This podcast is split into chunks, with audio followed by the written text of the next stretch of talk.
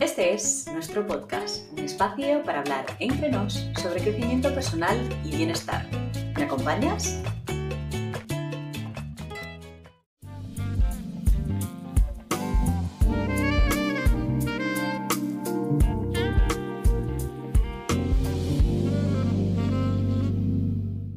Hola, bienvenido y bienvenida al capítulo 21 y último de esta primera temporada de Entre Nos Podcast. Estoy muy contenta con la acogida que han tenido estos 20 capítulos anteriores y he de reconocer que tengo sentimientos encontrados porque ¿qué voy a hacer yo ahora de domingo a martes por la noche sin dedicarle tantas horas a grabar y a editar eh, cada capítulo? Pero también estoy muy emocionada y muy concentrada en diseñar un poco el contenido de lo que será la segunda temporada de este podcast, que por supuesto desde ya estoy preparando con muchísimo cariño.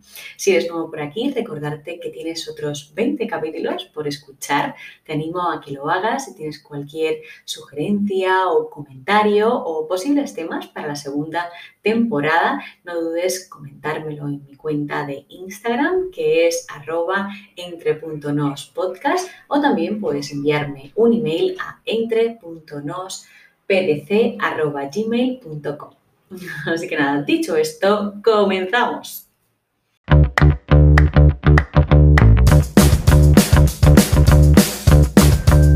Bueno, pues hace poco tiempo dejaba una encuesta en Instagram donde te pedía que me sugirieses temas sobre los que debatir, sobre los que tratar o cuestionarnos en este podcast. Y uno de ellos fue la autoestima. Así que aquí estamos hoy para conversar un ratito sobre eso.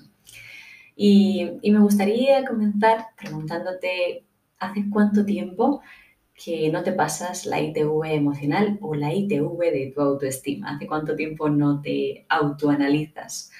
¿Hace cuánto no te detienes a pensar en cómo te ves, si te aceptas con tus virtudes y con tus defectos, si te respetas, si te cuidas y te mimas. Si te parece, vamos a pasarnos juntos la ITV emocional o hacernos esa analítica, ese check anual. y para ello me he traído mm, cinco autoconceptos mm, que yo creo que están muy relacionados con la autoestima. Incluso me atrevería a decir que determinan el grado de o cómo está la salud de nuestra autoestima. Ellos son el autorrespeto, que es simplemente cómo nos tratamos a nosotros mismos, si nos tratamos bien y nos respetamos. El autoconcepto, que sería la imagen que tenemos de nosotros mismos y la capacidad de autoconocernos. La autoaceptación, que es aceptar lo bueno y lo malo de nosotros, lo que podemos y sobre todo lo que no podemos cambiar.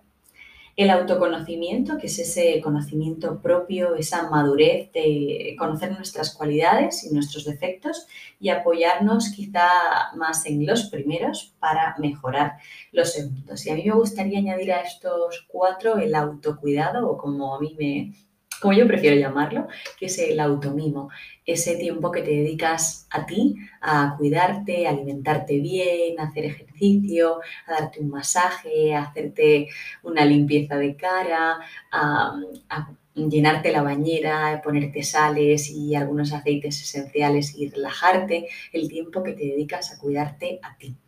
A mí me parece que es muy bonito y creo que es muy sano incorporar ese hábito de hacer esa revisión, como decía, esa ITV anual y ver en qué estado está nuestra autoestima.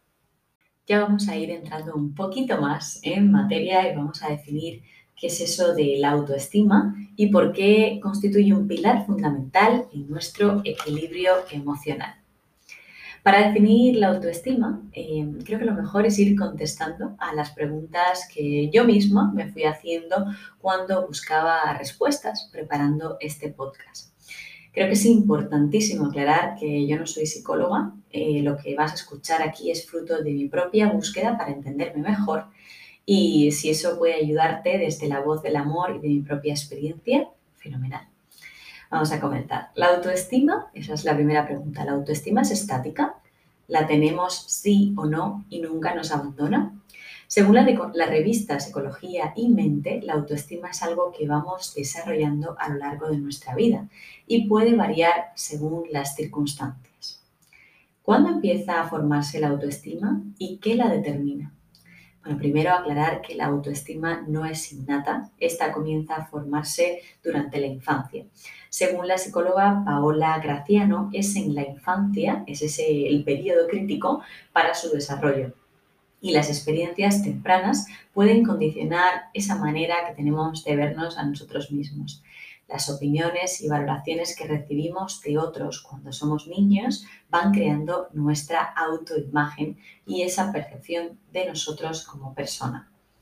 La doctora Paola también apunta que la autoestima en edades tempranas se ve afectada por la falta o exceso de dos cosas, de reconocimiento y de afecto. Es decir, si tenemos un exceso de reconocimiento y de afecto tampoco es bueno, eh, porque igual desarrollamos una autoestima muy alta y podemos eh, ser personas eh, muy autosuficientes y quizá con el ego demasiado elevado. En cambio, si tenemos un defecto de reconocimiento y de afecto, vamos a sufrir seguramente de una autoestima baja. ¿Cómo podemos saber si tenemos un problema de autoestima? ¿Es normal, dado que ya sabemos que la autoestima es dinámica, que existan altibajos? Pues sí, parece que, es normal, que siempre habrá fluctuaciones. Y el problema no es que haya fluctuaciones, porque como hemos dicho esto es normal, el problema sería cuando las fluctuaciones son muy pronunciadas y nos volvemos completamente negativos respecto a nosotros mismos. No nos aceptamos, nos sentimos bloqueados, no merecedores de afecto, incompetentes, incluso incapaces de cumplir nuestras metas. ¿Depende mi autoestima de lo que tengo, de lo que sé o de lo que soy? Según el Instituto Español de Psicología Positiva, no. La autoestima solo depende de nuestra aceptación personal. ¿Puedo hacer algo para mantener esas fluctuaciones a raya y conseguir tener una autoestima estable? Aquí mm, te voy a hablar desde mi experiencia. Aún así, que sepas que la psicología afirma que sí a la pregunta anterior. Es decir, sí que podemos mantener a raya esas fluctuaciones y conseguir tener una autoestima estable. Pero yo, desde mi experiencia, me gustaría volver quizá a la propuesta de, de hacer esa revisión periódica a los autoconceptos de los que hablaba al principio. Y por no hacerlo tan teórico, em, esto se traduce en cinco ideas que voy a intentar resumir y que me, me intento recordar y aplicar cada día yo misma. La primera sería aceptarme como soy, así que acéptate como eres. Trabajar cada día en mi mejor versión, pero sin exigencias, desde el amor a mí mismo o a mí misma. Así que tú. Trabaja cada día en esa mejor versión de ti mismo. La tercera, respetarme y ser fiel a mí. Desde ahí mm, creo que puedo tener relaciones más bonitas y más sanas con los demás. Así que tú, respétate y sé fiel a ti. Hablarme bonito, desde el amor siempre. Así que háblate bonito y con amor. Cuidarme, Creo que soy un ser único e increíble, así que me dedico tiempo para hacer eso que me gusta, para hacer esa clase de yoga que me relaja y que me hace conectar con mi cuerpo, para hacer un, quizá un ejercicio un poco más intenso cuando me apetece, para darme un buen baño, para tomarme una taza de té calentita debajo de mi manta cuando hace frío, para dar ese paseo por el bosque, para tomarme un café con una amiga, en fin, dedícate tiempo para hacer eso que te guste y que te hace sentir bien. Y eso es lo que digo yo, pero ¿qué nos dice la psicología? Bueno, la psicología nos propone ejercicios prácticos para aumentar la seguridad en nosotros mismos y para mejorar, por supuesto, de esta forma nuestra autoestima. El Instituto Español de Psicología Positiva propone 10 técnicas muy sencillas para trabajar nuestra autoestima. Dice que lo primero de todo sería encontrar el origen de esa baja autoestima y para ello tenemos que ir al origen de nuestros miedos, al porqué de ellos. Por ejemplo, si tenemos miedo a ir a esa entrevista de trabajo, mm, porque nos sentimos incompetentes, porque no sabemos si nos van a coger, igual la razón es que de pequeño te decían que como suspendías mucho no ibas a conseguir nada laboralmente hablando. Igual ahí está el origen de, tu miedo a enfrentarte em, a esa oportunidad o a ese reto laboral. Lo segundo, obviamente, enfrentarse a esos miedos, pasar a la acción, intentarlo, aunque exista la posibilidad de que puedas fracasar. Tercero, sustituye esos objetivos por valores. A veces cuando no conseguimos los objetivos que nos marcamos nos frustramos y caemos en esos pensamientos negativos de que no valemos para nada, bla, bla. Bueno, pues con los valores esto no pasa. Por ejemplo, cuando nos estamos, vamos a poner el ejemplo de que nos estamos preparando una oposición y hemos estado unos meses sin tener nada de ocio porque, bueno, pues teníamos que estudiar todo el tiempo mm, llega el momento de la oposición y suspendemos el examen. ¿Con qué nos tenemos que quedar? ¿Qué es lo que al cabo de los años vas a recordar y vas a decir qué orgulloso o orgullosa estoy de lo perseverante que fui, la capacidad de sacrificio que tuve, em, esa superación personal que me demostré a mí mismo, a mí misma, la fuerza de voluntad. Vamos, que aquí lo importante no es siempre ganar, sino también participar. Identifica tus fortalezas y en ese sentido, como igual las personas con baja autoestima no, les resulta tan fácil identificar sus fortalezas, el Instituto Español de Psicología Positiva propone eh, un ejercicio que es pensar en cinco logros que hayas conseguido. Por ejemplo, te voy a poner mi caso acabar mi carrera, estudiar en el extranjero, conseguir adaptarme a un nuevo país, aprender un tercer idioma, conquistar a mi pareja, ¿por qué no? Cocinar rico, Luego piensa en características eh, personales positivas que son necesarias para conseguir esos logros. Y volviendo a mi ejemplo, quizá la perseverancia, el esfuerzo, la capacidad de adaptación, la resiliencia, la constancia. Y esas, esas son mis fortalezas, pero tú haz tu ejercicio de tus cinco logros y, de cuáles son esas características personales necesarias para conseguir esos logros.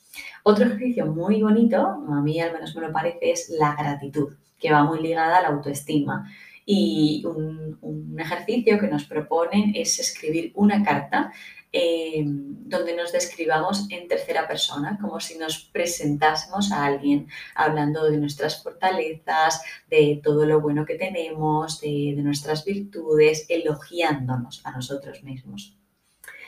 Convertir nuestros pensamientos en respuestas racionales. Eh, y aquí vamos a hablar de ese diálogo interno que es tan importante para construir nuestra autoestima. ¿no? Las personas con, con autoestima sana tendrán un diálogo amable, positivo y reconfortante. En cambio, las personas con autoestima baja tienen ahí por detrás esa voz crítica que les castiga y desprecia los logros constantemente. ¿Qué podemos hacer mm, o qué nos sugiere la psicología que hagamos en caso de que aparezcan esos pensamientos? Pues tenemos que cuestionar su objetividad y cambiarlos por otros más realistas y más objetivos. Vamos a poner esos pensamientos a prueba para que nuestra razón los venda. Yo creo que cuanto más entendemos las emociones, menos poder tienen, porque podemos reconocerlas y de esa manera reducimos su impacto.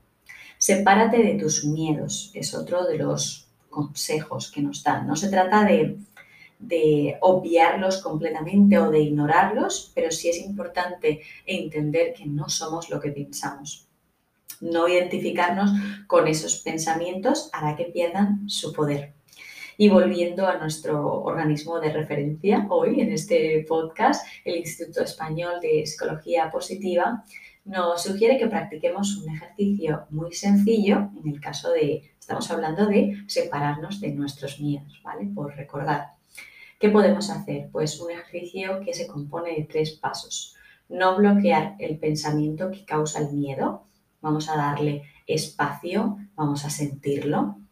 Ponle nombre, quizá hasta forma, si puedes dibujarlo, incluso mejor.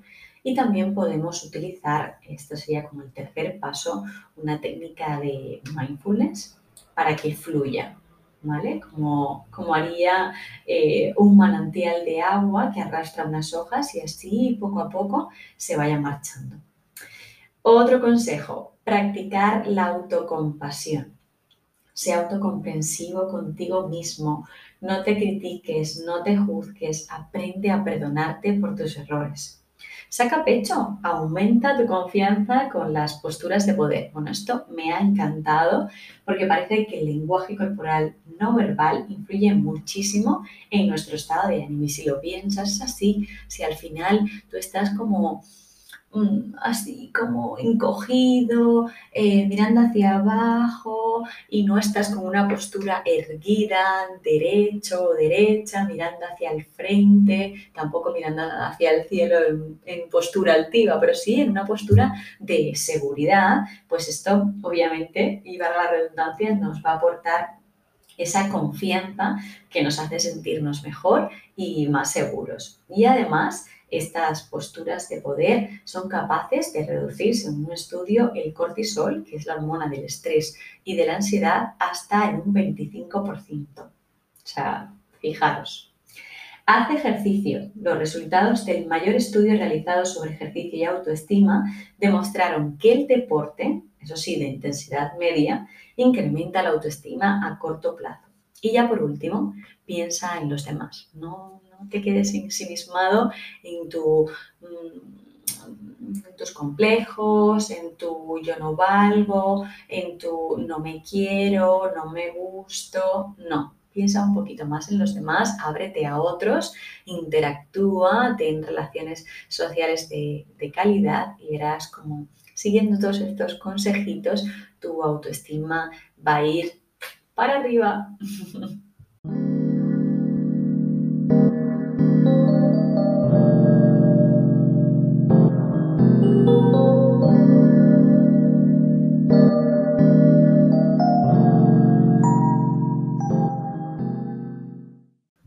buena manera de desarrollar la capacidad de autoestima es a través de simples ejercicios de visualización. Hace algún tiempo me compartieron esta que me parece muy bonita y que además nos ayuda a encontrar esas fortalezas y debilidades que son tan importantes a la hora de definir y de consolidar nuestra autoestima. Antes de empezar la visualización, simplemente comentarte que las visualizaciones, las visualizaciones son como pequeños ejercicios meditativos, así que intenta ponerte cómodo en un lugar donde te resulte agradable estar, donde no te encuentres incómodo de cuerpo, porque vamos a poner la atención en la mente. Mm, también puedes ponerte algunos aceites esenciales, alguna velita, y, nada, ahora vamos a poner también una música de fondo que nos va a transportar durante toda la visualización a ese lugar que vamos, que voy a ir narrándote con palabras.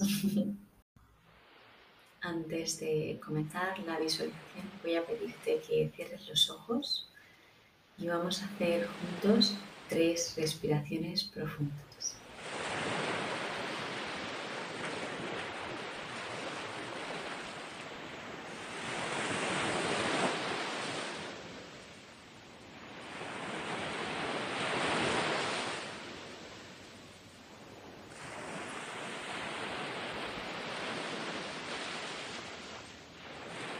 Comenzamos. Imagina que estás en una playa, cerca del mar. Ves esa inmensa masa azul a lo lejos. Está tranquila y es transparente. Te vas acercando poco a poco, caminando con los pies descalzos sobre el arena. Ya estás muy cerca. Observas sus pequeñas y suaves olas como van y vienen hacia ti. Sientes los pies sobre la arena brillante y dorada y poco a poco el agua se acerca a tus pies y los masajea. Ahora levanta la vista y observa las gaviotas que vuelan lentamente sobre el agua. Disfruta de sus movimientos. Mientras lo haces, respira profundamente y siente cómo el aire llena tus pulmones con la sensación pura y salada del mar. Siente esa energía y disfruta del momento. Respira con profundidad varias veces. Abre tus brazos, sonríe y gira un par de veces sobre tu eje. Expresa con una voz potente, soy, dices tu nombre y una cualidad positiva que tengas. Soy Malena, soy generosa. Ahora te ves caminando por una enorme playa de arena dorada. Sientes una brisa suave y cálida sobre tu cara y tu cuerpo y te sientes en calma. Tus pies rozan la arena húmeda y juegan con las pequeñas olas que vienen hacia ti. Pisas con fortaleza y decisión la arena. Miras atentamente las huellas que dejas sobre ella. Son huellas bien definidas, de confianza, de libertad y de poder personal. Se te ocurre entonces dibujar un símbolo en la arena, uno que significa muchísimo para ti. Tú debes saber cuál es. La respuesta aparecerá. Al lado del símbolo que dibujaste, escribe unas palabras positivas que representen tu poder y tu motivación personal. Sigue caminando por esa enorme playa de arena dorada con la cabeza en alto y con una gran sonrisa. Ahora miras hacia el mar y descubres que viene flotando hacia ti un objeto que no distingues muy bien. Viene lentamente, suavemente, con el ir y venir de las olas. Es un regalo que hace latir a tu corazón con energía. ¿Qué será? El regalo finalmente llega a ti, gracias a una pequeña ola que lo empuja hacia tus pies. Lo tomas entre tus manos y decides abrirlo. Descubres algo precioso, bello y positivo, algo muy importante para ti. Sabes que ese regalo que han traído las olas del mar te representa, que eres tú. Te reconoces como una persona valiosa, que confía en sí misma y en su poder personal y en la vida. Llevas el regalo contigo mientras te alejas poco a poco y te despides de la playa y del mar. Entonces respiras profundamente tres veces.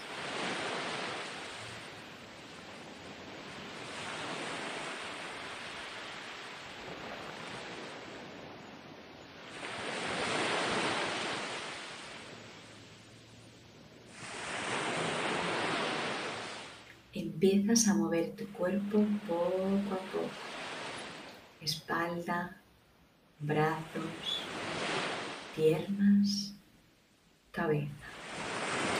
Cuando sientas que estás listo, abre los ojos lentamente.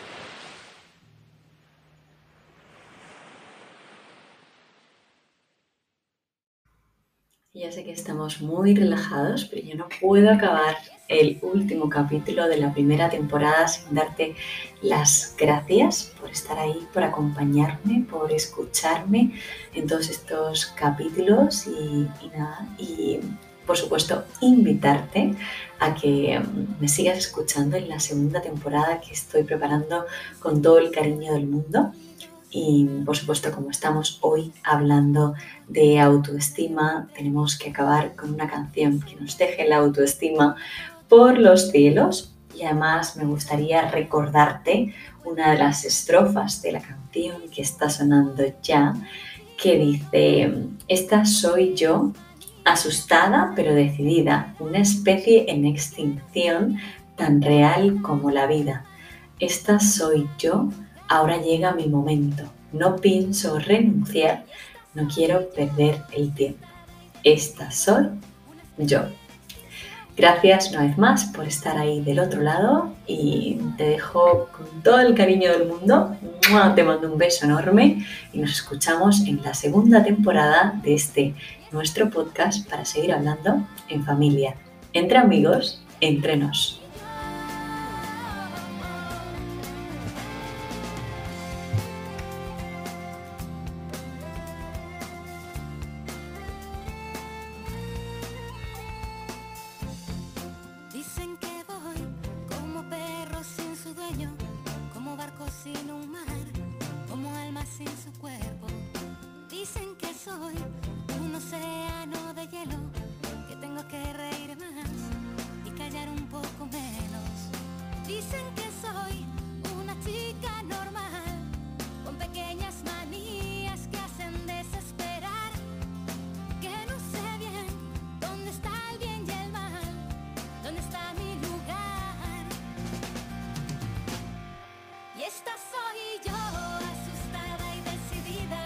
No